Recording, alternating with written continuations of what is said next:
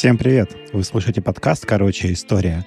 И с вами, как всегда, его ведущие Максим и Алексей. Всем привет! И вот настало 31 октября, а это значит, что пришло время расчехлять странные истории, разные страшилки. Но мы решили подойти к этому немножко с другой стороны и поговорить не о самих ужасах, а о биографии одного из самых известных создателей ужасных миров. Алексей давно хотел сделать выпуск об этом писателе, а еще Алексею нравится идея делать выпуски на Хэллоуин, поэтому у нас получается такая интересная комбинация.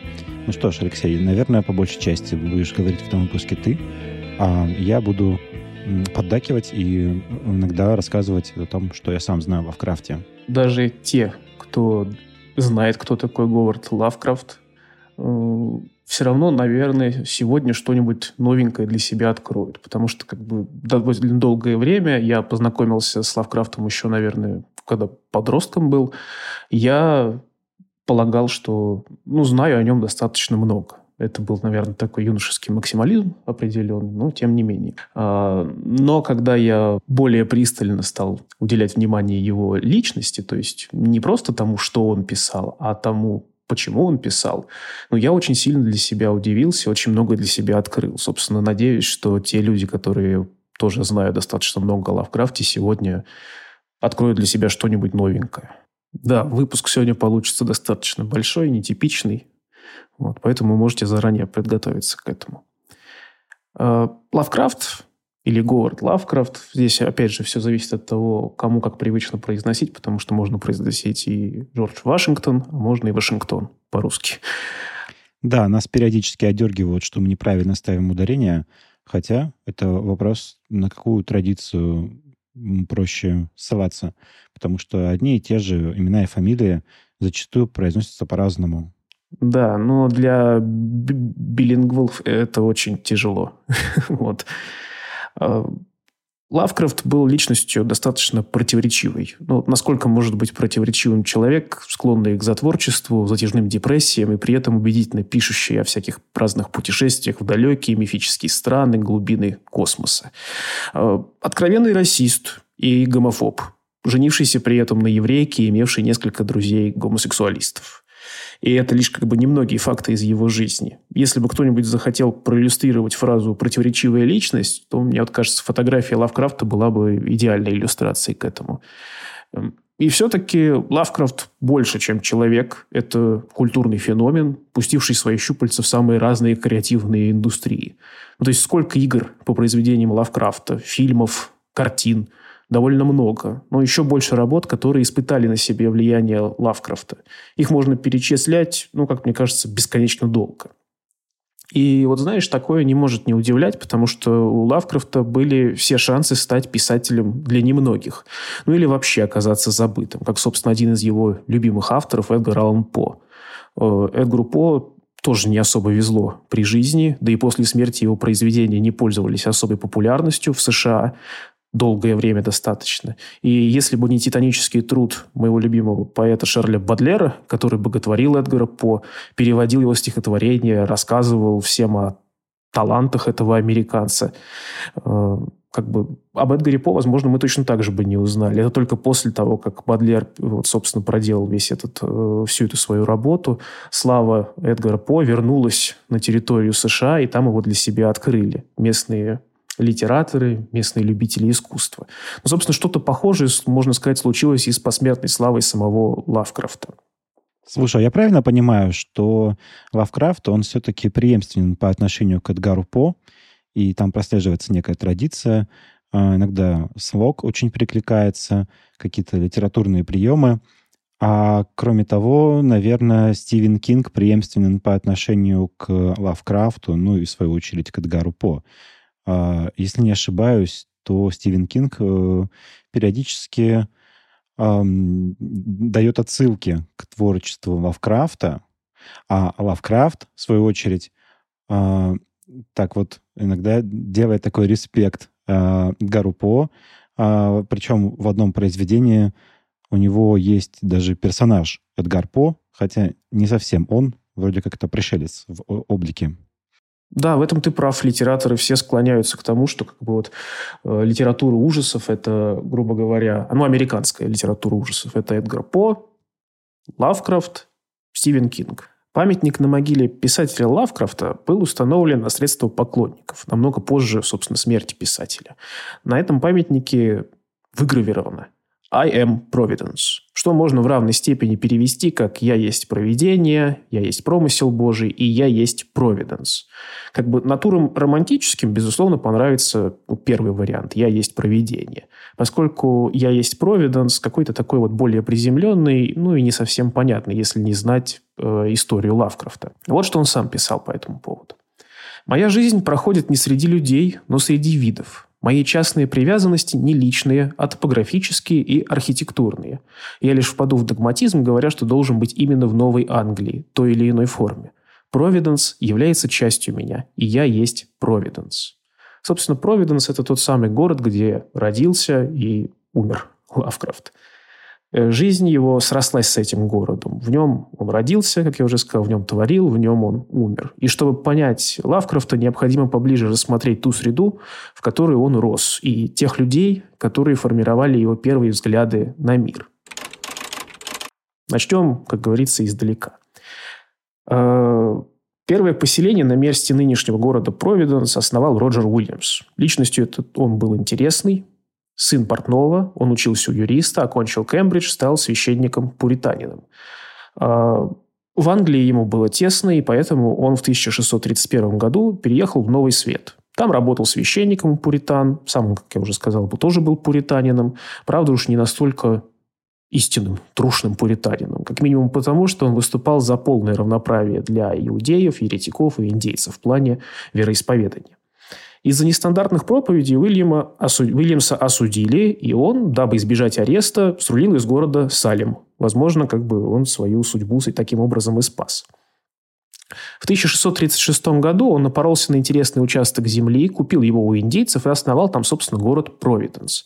В новом городе нашли свою новую родину всякие разные баптисты, квакеры, евреи, гугеноты. Ну, в общем, э, того, кого можно окрестить всякими там разными религиозными диссидентами по отношению к тем, кто уже проживал в Новом Свете.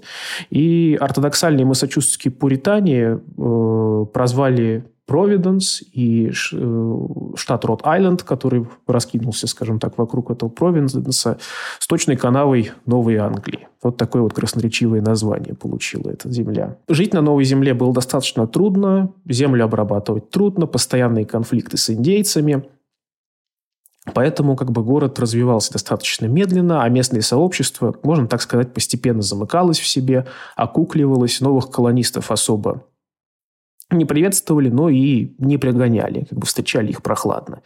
И с годами город Провиденс стал очень консервативным и даже, можно сказать, нетерпимым. Что довольно как бы парадоксально с учетом того, каким образом появился Провиденс, вот из-за веротерпимости. Вот. Потом там стало все немножечко по-другому. При этом нетерпимость тех, кто жил в Провиденс, она как бы типична для Новой Англии и как бы не является чем-то таким уж необычным. А, в Новой Англии немало людей могли бы проследить свою родословную аж до первых переселенцев в Новом Свете. Это как бы считалось у них очень почетным и в какой-то степени аристократичным. Вот родители Лавкрафта как раз происходили из таких вот достаточно древних семейств. Причем отец Лавкрафта всячески старался подчеркивать свои связи со старой Англией, что он больше англичанин, нежели американец, янкис, как э, Лавкрафт сам выражался. А, семья по линии матери была более открытых взглядов, но, по всей видимости, тоже сознавала свое положение в обществе и как бы пользовалась этим. Ну и, похоже, такой вот бэкграунд и сформировал нетолерантные взгляды писателя и его пиетет перед всем английским. А, Говард Филлипс Лавкрафт родился 20 августа 1890 года. Его отец, Винфилд Скотт Лавкрафт, был комивояжером. Мать, Сара Сьюзен Филлипс, ну, как бы просто мама. Отец Говарда, э, отца своего Говард знал очень плохо. Мало того, что у Винфилда была разъездная работа, так он еще и в 1893 году попал в психиатрическую больницу с острым психозом. А, находиться рядом с Винфилдом было опасно, и как бы, хотя к нему иногда и возвращалось сознание, но происходило это все реже и реже. И в 1898 году папа Лавкрафта всего лишь в возрасте 45 лет э, умер от нервного истощения. Э, при этом Говарду Лавкрафту не говорили о судьбе его отца, и потерю отца мальчик пережил, ну, не сказать, чтобы трагично. Э, Говарда оберегали, и на самом деле ему было кого оберегать.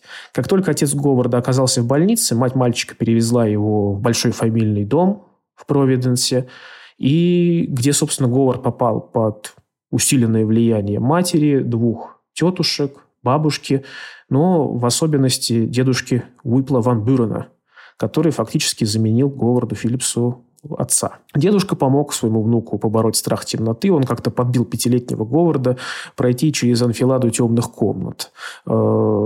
Э, Ван Бюрен приобщал Говарда к искусству, показывал всякие диковинки, привезенные из деловых путешествий по Европе, постоянно общался с ним, рассказывал мальчику мрачные готические сказки. Это было в те времена очень, очень популярно. Причем эти сказки были собственного сочинения Уипла. И он как бы был очень начитанным человеком. И жаль, что, наверное, что его рассказы не сохранились, потому что, как бы, видя э, буйную фантазию Говарда Лавкрафта, мы понимаем, как, ну, можно предположить, какие все-таки сказки в детстве рассказывал ему дедушка. Э, с матерью у Лавкрафта были очень сложные отношения, в них хватало странностей. Ну, как бы кому-то покажется странным, что она одевала маленького Говарда в девочку. Но это было традиционно для того времени. Тем более в среде подражателей всему английскому.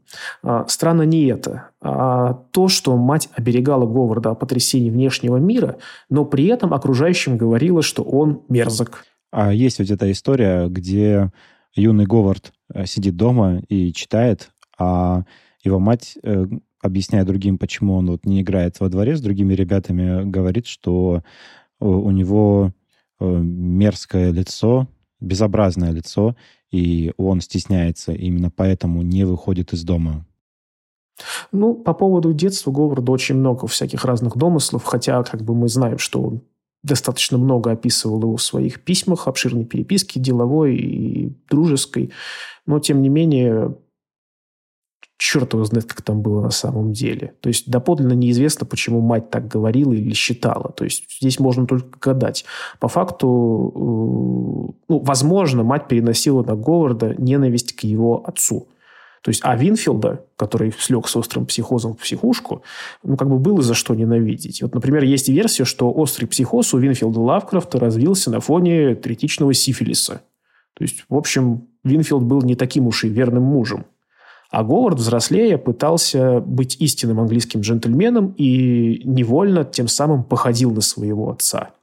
То есть, ну, это как бы лишь одна из версий. А мать как бы переносила ненависть с, э, с отца на ребенка.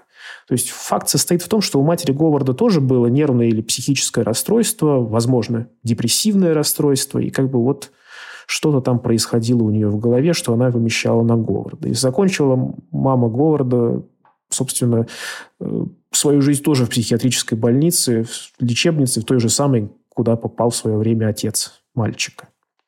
Ну, без сомнения, детство Говарда Филлипса Лавкрафта показывает э, корни его творческих изысканий, его творческого пути. Потому что, как мне кажется, а, это довольно удачная биография для писателя. Ну, разумеется, особенно с учетом того, что вот какая обстановка у него была в детстве. Например, дед Говарда собрал очень большую библиотеку книг. Она, наверное, была самая большая в Провиденсе. И пытливому уму Говарда было как бы где разгуляться. Говард читал много, очень много. Рано начал писать сам пятилетнем возрасте, например, он познакомился со сказками «Тысячи и одной ночи», которые как бы привили ему интерес к дальним странам и путешествиям.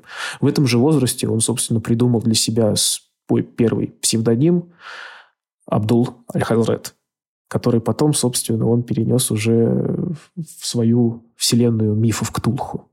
После сказок «Тысячи одной ночи» большое впечатление на Говарда произвели э, тексты классиков литературы, всякие разные готические романы и особенно Эдгар По, который, стилю которого Лавкрафт будет волей-неволей подражать, ну, наверное, большую часть своей писательской карьеры. Э, самая явная стилистическая черта, объединяющая По и Лавкрафта, это любовь к прилагательным. Вот, некоторые даже шутят по поводу того, что и у того, и у другого было некое эталонное число прилагательных на квадратный сантиметр текста.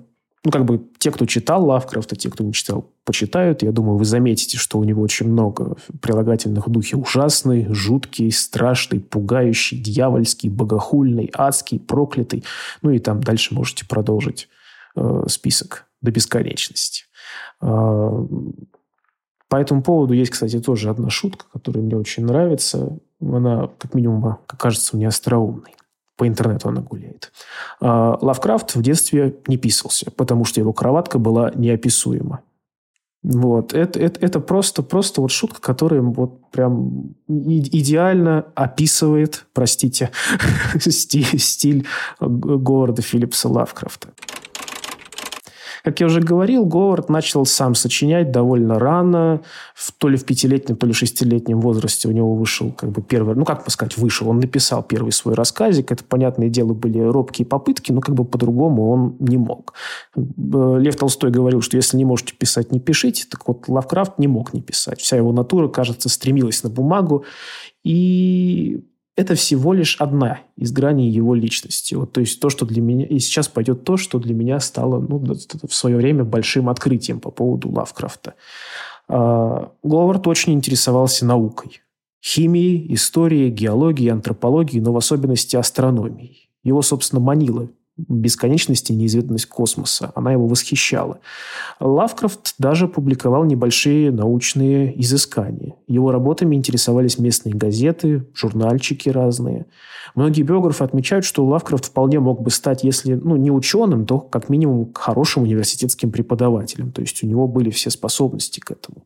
Ну, знаешь, таким преподавателем, который утром рассказывает об астрономии, а вечером пишет под псевдонимом всякие разные страшные рассказики. А, правда, у эрудиции и энтузиазма Лавкрафта были большие издержки. Например, Говард рано узнал о том, что такое секс, и потерял к нему всяческий интерес. Интерес к физиологии, анатомии и психологии, скорее всего, позволял э, Лавкрафту больше узнавать о собственном здоровье. А здоровье у него было достаточно хрупким. То есть, по крайней мере, об этом сам часто пишет Говард в своих письмах. В раннем возрасте Говард переживает уже такое, ну, скажем так, э, более осознанное трагическое событие в семье. То есть умирает бабушка. Не то чтобы Лавкрафт был с ней достаточно близок, но на него, как на человека эмпатичного, очень сильно повлияла траурная обстановка в доме. И многие биографы отмечают, что как раз после вот этого события э, Лавкрафта стали мучить кошмары и галлюцинации, причем очень такие, ну, осязаемые. Вот что он сам пишет. И вот тогда-то мое прежнее веселое настроение приняло мрачный оттенок. Я начал видеть кошмары самого омерзительного свойства, полные тварей, которых я прозвал полуночниками. Я привык зарисовывать их по пробуждении. В снах они обычно мчали меня на головокрушительной скорости сквозь пространство, все время встряхивая и подталкивая своими мерзкими трезубцами. Целые 15 лет, ах, больше с тех пор, как я видел полуночников. Но и по сей день, когда я в полусне и смутно дрейфую по морю воспоминаний детства, меня охватывает страх, и я инстинктивно пытаюсь не уснуть. Ну, как бы мы понимаем, что Лавкрафт описывал свое состояние спустя достаточно продолжительное, ну, большое время с момента, когда он впервые увидел этих полуночников, и вполне вероятно, он, может быть, что, что-нибудь, ну, как это, апостериорное знание приписывал и придумывал, чтобы не, чего не было на самом деле, но, тем не менее, кошмары ему снились, это было очевидно. И вот уже в описании этих снов, этих кошмаров мы видим то, что, в принципе, Лавкрафт будет переносить на писательскую бумагу. То есть космический фон, э, непонятных каких-то созданий, которые не традиционные, демоны, вампиры, призраки, традиционной для готической литературы, какие-то непонятные, черные, тощие, такие вот, как он сам писал, эластичные твари. Вот. И, собственно, человек, брошенный на милость сил, который бесконечно более могущественный, чем он сам. Мрачные сны дополнявшие меланхоличные состояния Лавкрафта, безусловно, вызывали беспокойство у его родственников, однако записи о том, что его водили к психиатру, ну, каким-то образом наблюдали за ним, таких вот записей нет. Тема здоровья города вообще покрыта тайной, потому что исследователи опираются в основном, как я уже говорил, на слова самого писателя, которые он перенес на бумагу уже очень сильно позже, в более осознанном возрасте. Лавкрафт сообщает, что я унаследовал не слишком хорошее состояние нервов, нервов, ибо все близкие родственники с обеих сторон моей родословной были подвержены головными болями, нервным истощением и всяческим расстройствам. Очень часто Лавкрафт говорил о том, что у него слабая нервная система, слабое психическое здоровье, и он очень часто указывал на то, что есть проблемы э, с пищеварением. Собственно, от этого, я забегая вперед, он и умрет от рака кишечника. Лавкрафту было часто одиноко в детстве, но тем не менее он старался быть нормальным ребенком. То есть вот до такой степени нормальным, что он, например, довольно долго, лет 10, кажется, увлекался ездой на велосипеде. Он ходил в школу, пусть это и давалось трудом из-за учащающихся нервных срывов. Правда, друзей заводить городу получалось очень сильно с трудом поскольку, наверное, он сам к этому особо и не стремился. То есть Лавкрафт казался таким ледяным, неприступным человеком. Кто-то видел в этом проявление застенчивости. И, тем не менее, в редких случаях, когда людям все-таки удавалось растопить лед Лавкрафта, они видели в нем вполне себе хорошего человека, пусть и со многими странностями и ну, откровенными пороками, тоже за что сегодня Лавкрафта порицают. Понять Лавкрафта было сложно, но этих людей, его невольных или вольных друзей, поражала необыкновенная широта интересов Говарда, точная память и блестящая речь. Он был очень образованным человеком, ну, как бы даже не образованным, это неправильно будет сказать с учетом того, какой его был образовательный путь, о котором я сейчас буду рассказывать. Но, тем не менее, он был начитанным и имел очень хорошо поставленную речь. Как и у любого человека, у Лавкрафта были свои забавные, ну, по крайней мере, на мой взгляд, особенности. Он любил сладкое, то есть был страшным сладкоежкой. И пил чай настолько сладкий, что на дне чашки достаточно часто оставалась взвесь сахарная. А, Лавкрафт питал стойкое отвращение к спиртному. Он ненавидел алкоголь. Говорят, что не любил морепродукты. И некоторые биографы указывают таким образом, что вот эта нелюбовь и вылилась в то, что он описывал Ктулху как очень неприятного субъекта со дна морского, скажем так. В общем, Лавкрафт переживал подростковый возраст, ну, как более-менее обычный человек, да, болезненный, впечатлительный, но точно не замкнувшийся в себе отшельник. Однако в 1904 году жизнь Лавкрафта начинает ломаться. Умер его дедушка Ван Бюрен, Финансовые дела семьи перешли в упадок. Лавкрафт потерял любимого человека и дом, который был для него, ну, можно сказать, очагом стабильности перед огромным и пугающим его миром, тем самым космосом, которым при этом он так интересовался. А, Говард страдал и физически, и душевно. Здоровье подводило его все больше, и даже учиться становилось тяжело из-за нервных срывов. В какой-то момент он и вовсе начал подумывать о самоубийстве. Но, впрочем, каким-то образом он взял себя в руки, не знаю, каких усилий ему это потребовалось. Он пошел в новую школу, обзавелся новыми, пусть и немногочисленными друзьями. И в новой школе ему повезло ну, с учителем, э, с учителями, которые помогали раскрывать мальчику его таланты э, к науке. Но слабое здоровье все-таки подвело Говарда. И в 1908 году, после сильнейшего нервного срыва, Лавкрафту, получается, было там 17-18 лет. Он в этом возрасте бросает школу, так и не получив диплома о среднем образовании. И этой детали своей биографии Говард стыдился тому, что он не окончил школу.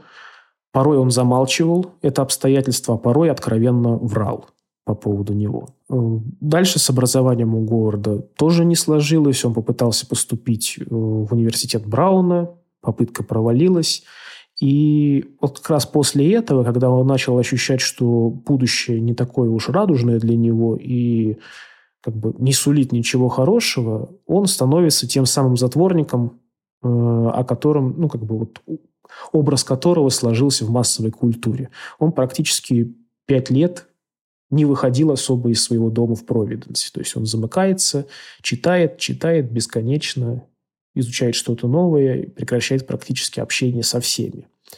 О своих упущенных возможностях, как я уже сказал, Лавкрафт жалел всю свою жизнь.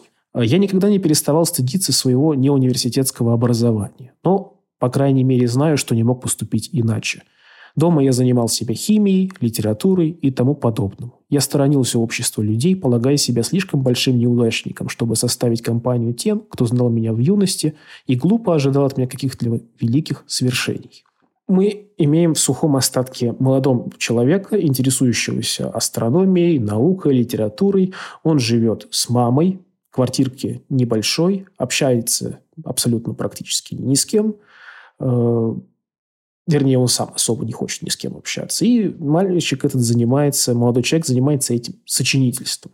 А еще читает, читает, читает. Очень много читает. Причем Лавкрафт ну, поглощал любую литературу. То есть, с одной стороны, это были прекрасные произведения Шекспира, поэзии Кейтса, Шелли, э, философские труды Шопенгауэра и Ницше. А с другой стороны, он довольно-таки с удовольствием рылся в дешевейших отбросах популярной литературы. Ну, вот тех самых pulp-журналах, которые, собственно, и прославили его впоследствии. Это как бы, безусловно, низкая литература, pulp fiction, но pulp fiction давал возможность людям в те времена, во времена Лавкрафта, фактически приобщаться к культуре. Ну и элементарно читать, развлекаться, коротать время. И вот в 1913 году в одном из таких pulp-журналов The Argosy э, Лавкрафту попадается рассказ Фредерика Джексона. Пишут, что это была такая типичная любовная история, которая ну, ничем особо не выбивалась из ряда таких же типичных pulp fiction историй. И до сих пор непонятно, чем она настолько не понравилась прям Лавкрафту, что он просто берет э, и пишет в редакцию гневное эмоциональное письмо, в котором ну просто разносит в пух и прах творение писателя Фредерика Джексона. У Джексона было очень много поклонников, и когда они увидели то, что их э, литературного гения настолько сильно разнесли в пух и прах, они, естественно, начали писать письма в издание Аргаси, вступали в переписку с Лавкрафтом, ну и вот так вот все это вот началось. Э, так получилось, что Лавкрафта заметили, и издатели Аргаси предложили ему, ну, фактически работу. Ну, собственно, сотрудничество с журналом «Де Аргоси» начинается уже как бы нормальная, состоятельная, можно сказать, писательская карьера Лавкрафта. Он впервые чувствует свою востребованность, наконец-то выходит из дома и, ну, можно сказать, начинает жить полнокровной жизнью в окружении людей, а не только книг. То есть Лавкрафт действительно чувствовал себя не хуже, чем другие палп-писатели. Вот. Но при этом к своим работам он относился достаточно двояко, я об этом скажу чуточку позже. Тем не менее, э, начало э, публикации в палп-журналах сильно поменяло жизнь Лавкрафта. Он стал, ну, как бы более таким типичным для того времени писателем. Он разъезжал на всякие, э, посещал всякие разные конгрессы писателей, встречался со своими поклонниками, ну и писал, писал, писал. Писал достаточно много. Собственно, очень известные его произведения, такие как «Тагон», «За стеной сна», «Полярис», «Перевоплощение Хуана Ромеро», они вот э, выросли из того самого момента, когда он начал публиковаться в издании «Де Аргаси». В это же время Лавкрафт открывает для себя произведение лорда Дансини, который фактически становится ну, еще одним богом творчества наравне э, с Эдгаром По для Лавкрафта. Лорд Дансини был удивительным и разносторонним человеком. Ну, как бы, например, он придумал новые шахматы. Э, но в историю этот писатель войдет как создатель фэнтези, фактически. Так, по крайней мере, часто называют его биографы и исследователи. А, в 1905 году лорд Дансини за свой счет опубликовывает сборник «Боги Пиганы», сопровожденный красочными иллюстрациями. Книга имела определенный успех, так что все остальные сочинения писателей выходили уже в профессиональных издательствах. А, ну, успех этой книги крылся в том, что лорд Дансини создал полноценный вторичный мир, то есть со своей мифологией, правилами, а, то, что потом популяризовал Толкин, создав фактически тоже Арду, мир Средиземья. Толкин начал создавать язык эльфов, для языка потребовалась мифология, для мифологии география, история и все такое вот. И так получился э, мир Средиземья. Приблизительно с таким, таким же образом и Дансени создал богов Пеганы.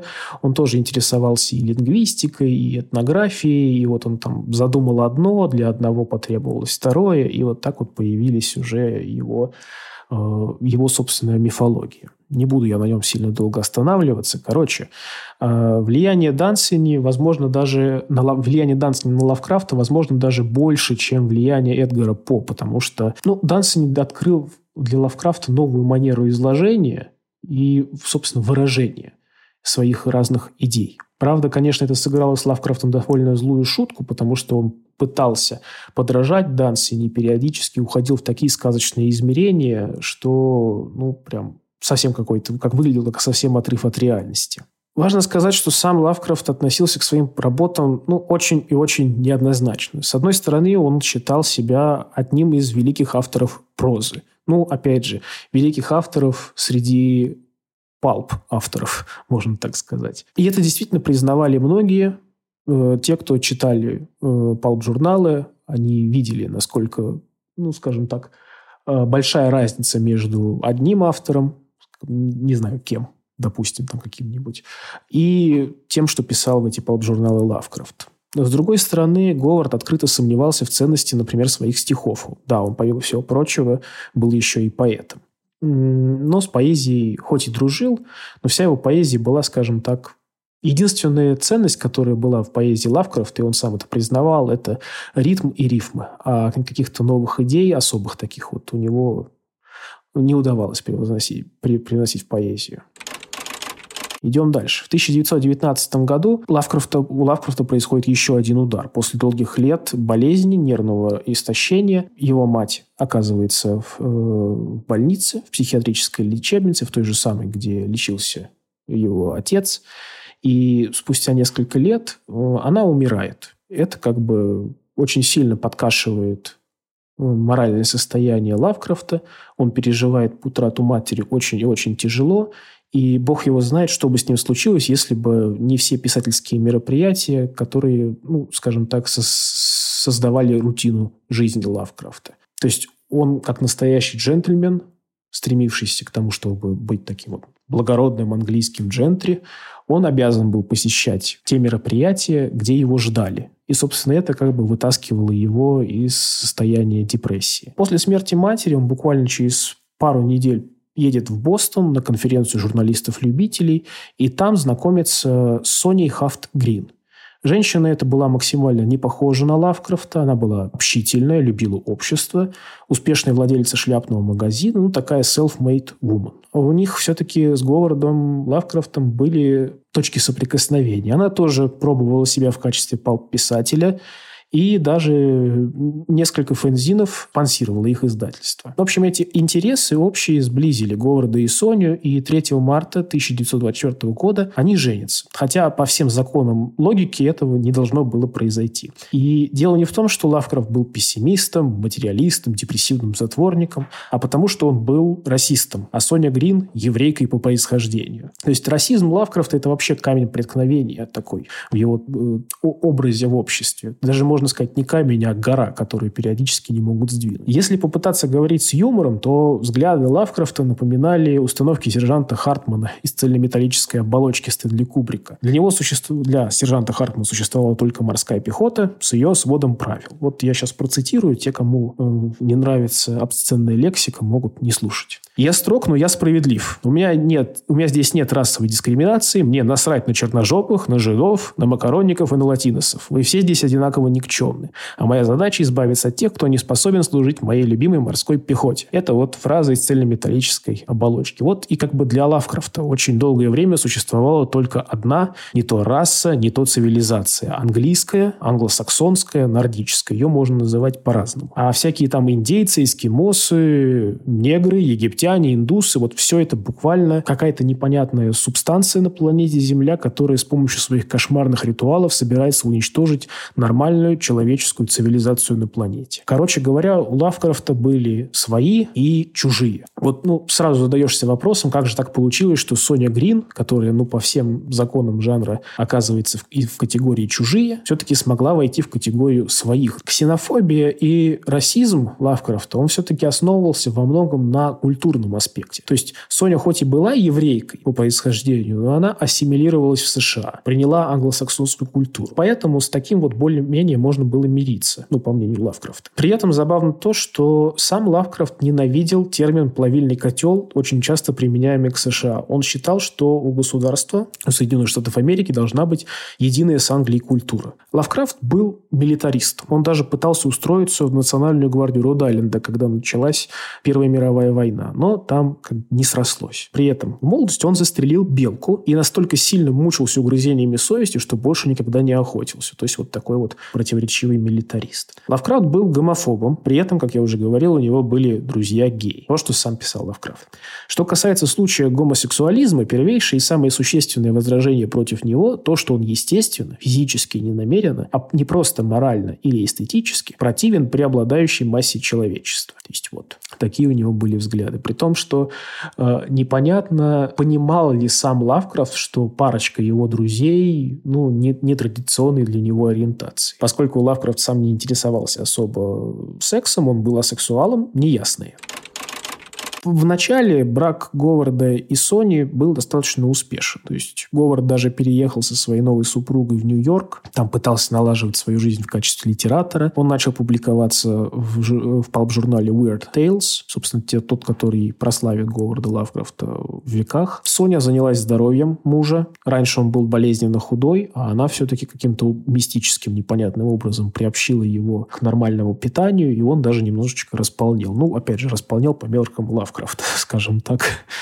Э, но дальше дела пошли хуже. Соня уехала в Кливленд. Она пыталась улучшить дела своей шляпной фирмы, но банк, где она держала сбережения, разорился, и фирма банкротилась. Э, ко всему прочему, она сама заболела, и так вышло, что, по идее, Говарду надо было обеспечивать каким-то образом семью. А у него не было привычки к систематической работе, да и профессиональных навыков каких-то у него не хватало. Э, Лавкрафт даже сам признавал, что, несмотря на отсутствие высшего образования, ему все-таки каким-то образом образом следовало обучиться какой-нибудь канцелярской или иной беловоротничковой профессии, которая позволила бы ему наняться, ну, хотя бы куда-нибудь, вместо того, чтобы просто хандрить дома и искать работу литературного обработчика или корректора. А многие биографы критикуют Лавкрафта за то, что он часто отвергал выгодные, на первый взгляд, предложения о работе. Ну, то есть, вот, например, ему предлагали стать редактором э, журнала Weird Tales, но для этого нужно было перебраться в Чикаго. Говард отказался. То есть, кто-то говорит, э, о том, что он просто таким образом не желал менять свою обстановку и не желал чувствовать какие-то неудобства. А, другие же, например, случаи с э, предложением о работе Weird Tales указывают на то, что ну, само по себе э, предприятие, само, сам по себе переезд в Чикаго мог оказаться достаточно опасным для самого Лавкрафта. То есть он мог остаться э, без средств к существованию, потому что в те времена у Weird Tales были проблемы с изданием, и, собственно, хрен его знает, как оно там могло произойти. Пребывание Лавкрафта в Нью-Йорке ну, давалось ему достаточно-достаточно тяжело. А, и он прям откровенно, скажем, был недоволен самим фактом, наверное, существования такого города, как Нью-Йорк. Потому что он жил на улице, где было очень много иммигрантов, принадлежащих к разным расам и народам. И это как бы бесило Говарда жутко. Когда они э, с женой прогуливались по улице, Соня, Соня Грин в своих э, мемуарах рассказывала, что порой, когда они входили в толпу, где было очень много людей разных национальностей, разного цвета кожи. У Лавкрафта, ну, просто прям чуть ли не нервный срыв происходил. Можно сказать, бомбило, как будто нервный срыв, почти, вот почти, его прям, можно сказать, до белого коленя нагревало. И он бледнел, и чуть ли не зубы скрипели у него, когда он проходил через такую толпу. В Нью-Йорке он начинает писать один из своих самых известных э, рассказов, своих известных произведений «Зов Ктулху», который как бы сам Лавкрафт оценивал как средний, а редактор Weird Tales вообще поначалу этот рассказ отверг, потому что он посчитал его ну, халтурой. А вот создатель Конана Варвара Роберт Говард, наоборот, чуть ли не лучшим произведением Лавкрафта считал «Зов Ктулху». Тем не менее, долгой жизнью в Нью-Йорке Лавкрафт не выдержал, он вернулся в родной Провиденс, отчасти и потому, что его брак с Сони Грин, ну, трещал по швам. Она постоянно была в разъездах, он не хотел с ней путешествовать, ну, или не мог путешествовать здесь, кому как предпочтительней будет. считать. Плюс ко всему сыграла свою роль и ну, неспособность Лавкрафта, скажем так, любить. То есть он никогда не говорит «я люблю Соню, и Соня любит меня». Он говорит, что они нужны друг другу для умственного удовлетворения и художественного философского наслаждения. Ну, а для довольно молодой девушки, я думаю, хотелось чего-то большего, нежели просто умственно удовлетворять друг друга. После долгих заключений Соня Грин в итоге уезжает в Калифорнию и там в очередной раз выходит замуж. При этом как бы с Лавкрафтом они официально не разводились. Получается, она, хотел сказать, двоеженец, но неправильно же будет, она двоемужец. Вот. То есть и в Калифорнии она прожила достаточно хорошую жизнь с новым своим мужем, прожила где-то до, до 89 лет и издала даже журнал, э, мемуары «Частная жизнь Лавкрафта».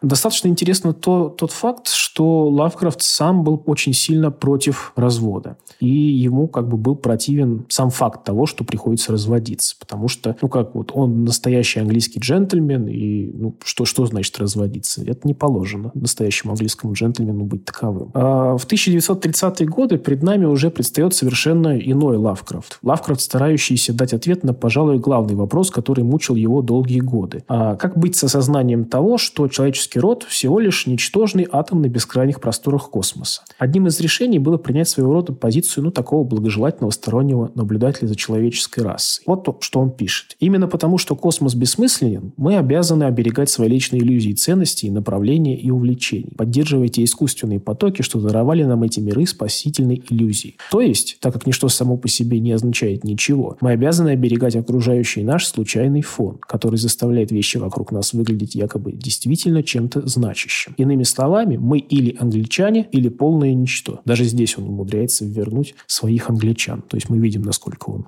болел идеей англицизма. При этом, ну, скажем так, какой-то религиозности, о какой-то религиозности Лавкрафта не приходится говорить. Он всегда был последовательным противником религии, считая ее годной лишь для одурманивания масс. Ведь, ну, как бы даже одно из его лучших произведений, «Хребты безумия», открыто выражает то, что было, несомненно, все это время, что большинство богов, так называемых богов в кавычках, из мифов Лавкрафта и придуманных Лавкрафтом, это просто, ну, как бы внеземные создания, и последователи этих созданий ошибаются насчет их истинной природы. То есть фактически, э, ну, скажем так, Лавкрафт создавал мифы и тут же сам их разрушал. Что нет никаких богов, есть просто, возможно, силы, которые неведомы человеку. Но это не боги, это просто какие-то сверхсущества. Собственно, в 30-е годы, ну, плюс-минус пара лет, были написаны лучшие произведения Лавкрафта, в частности, «Тень над Инсмутом», по которой обычно снимают фильмы и делают игры. Тогда же из-под его пера вышло очень много статей на самые разные темы темы. От политики, архитектуры до экономики, философии.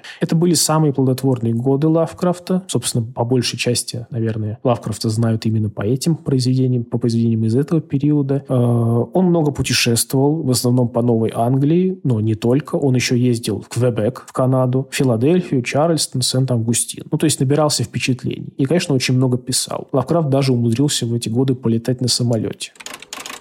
Удивительно, но как бы лучшие тексты Лавкрафта особой популярностью не пользовались, и это достаточно парадоксально.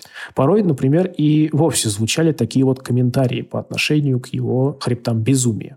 Почему во имя научной фантастики вы вообще напечатали такую вещь, как хребты безумия Лавкрафта? Вы настолько в отчаянном положении, что вынуждены печатать такого рода белиберду. Во-первых, эта история совершенно не подходит для Astounding Stories, поскольку в ней вообще нет никакой науки. Вы даже рекомендуете ее в таких выражениях, будто это не весь какой шедевр, чего я вам никогда не прощу. Если истории вроде этой про двух человек, запутавших, запугавших себя до полусмерти при виде орнаментов в каких-то древних руинах, и за которыми гоняется штука, которую автор даже не может описать, и полный лепет о неведомых ужасах вроде монолитов без окон, но с пятью измерениями, йог-сатоти и так далее, то что Astounding Stories собирается печатать в будущем, то, боже, помоги научной фантастике. То есть вот так вот. Человек как бы прав, критик прав в своем определении, что Лавкрафт пытался писать научную фантастику, но он эту научную фантастику видел по-своему. То есть наука действительно присутствует в его произведениях краем, краешком, но наука слаба, она не может описать бесконечные тайны космоса. Соответственно, Лавкрафт всегда старался объединить, как, ну, скажем так, мистическую прозу с реализмом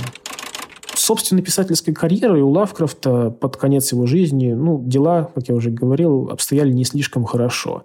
С тем же изданием «Хребтом в безумии» в, жур- в журнале Astounding Stories случилось ну, достаточно серьезное фиаско. То есть все было красиво издано, красивые картинки, красивое оформление. Но повесть была настолько жестко отредактирована, как из Кромпсона, как выражался сам Лавкрафт. Что-то было добавлено, что-то было порезано. И то есть ну, там в качестве примера я вот сейчас зачитаю то, каким образом Лавкрафт относ... отнесся к тому, что учинили с его повестью.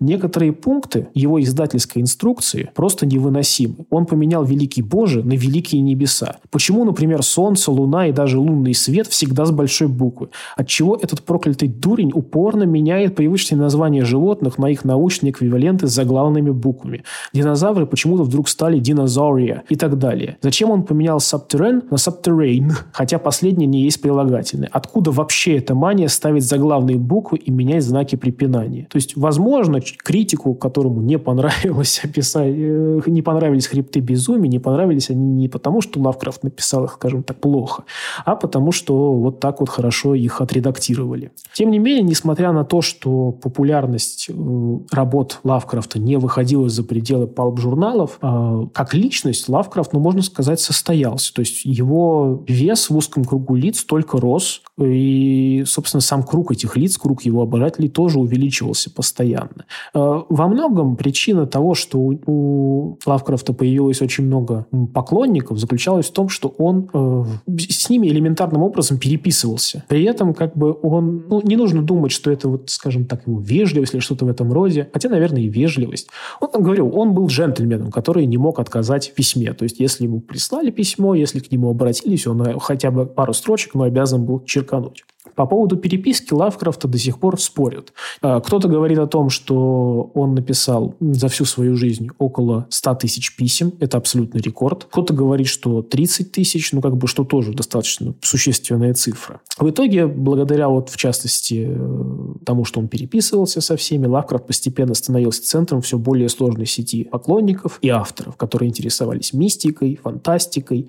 И последние четыре года своей жизни он как бы привлечет к себе громадное число молодых людей, главным образом юношей, которые взирали на него как на живую легенду. При этом в последние годы своей жизни Лавкрафт очень сильно пересмотрел некоторые свои воззрения на мир. То есть раньше, например, он считал, что миром должна править аристократия. Потом это желание трансформировалось в желание видеть олигархию интеллекта и образования. Потом это вообще перешло в антикапиталистический и даже социалистические манифесты. При этом саму Октябрьскую революцию и, ну, или большевистский переворот, как кому будет угодно, э, он не приветствовал и откровенно не любил, потому что это фактически привело ну, достаточно большим, ну, большой гибели культуры России. Э, вот что, например, писал сам Лавкрафт по поводу капитализма. И снова главный враг – капитализм, тем, что насаждает ценности, активно враждебные художественному творчеству. В прошлом капитализм не осыпал величайшими благами таких общепризнанных гениев, как По, Спиноза, Бадлер, Шекспир, Китс и так далее. Или, быть может, реальные получатели благ капитализма не те, кто подлинно гениален, а всего-навсего те, кто решил посвятить свой гений единственно процессу личного обогащения, а не службе на благо общества или творческим, интеллектуальным и художественным достижениям. Те и, и, те и удачливые паразиты, которые разделяют получают или наследуют плоды их узконаправленной гениальности. Ну, мы видим, что каким образом Лавкрафт относился э, к капиталистам. В частности, это, наверное,